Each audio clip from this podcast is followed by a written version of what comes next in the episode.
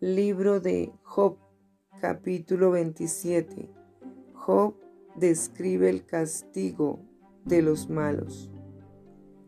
Resumió Job su discurso y dijo, Vive Dios, que ha quitado mi, mi derecho, y el omnipotente, que amargó el alma mía, que todo el tiempo que mi alma esté en mí, y haya hálito de Dios en mis narices, mis labios no hablarán iniquidad, ni mi lengua pronunciará engaño. Nunca tal acontezca que yo os justifique. Hasta que muera, no quitaré de mí mi integridad. Mi justicia tengo asida y no la cederé. No me reprochará mi corazón en todos mis días. Sea como el impío mi enemigo y como el inicuo mi adversario.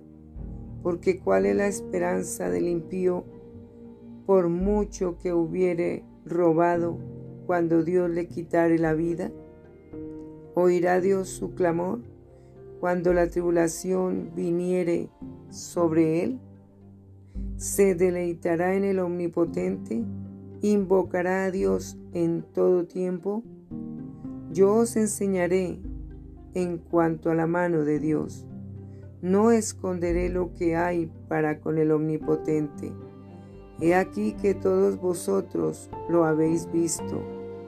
¿Por qué pues os habéis hecho tan enteramente vanos? Esta es para con Dios la porción del hombre impío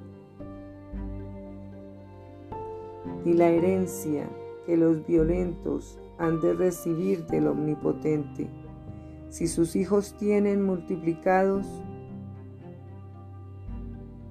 si sus hijos fueren multiplicados, serán para la espada, y sus pequeños no se saciarán de pan. Los que de él quedaren, en muerte serán sepultados, y no los llorarán sus viudas, aunque amontone plata como polvo y prepare ropa como lodo. La habrá preparado él, mas el justo se vestirá, y el inocente repartirá la plata. Edificó su casa como la polilla, y como enramada que hizo el guarda. Rico se acuesta, pero por última vez. Abrirá sus ojos y nada tendrá. Se apoderarán de él terrores como aguas, torbellino lo arrebatará de noche. Le eleva el solano y se va, y tempestad lo arrebatará de su lugar. Dios pues descargará sobre él y no perdonará. Hará él por huir de su mano. Batirán las manos sobre él y desde su lugar le silbarán.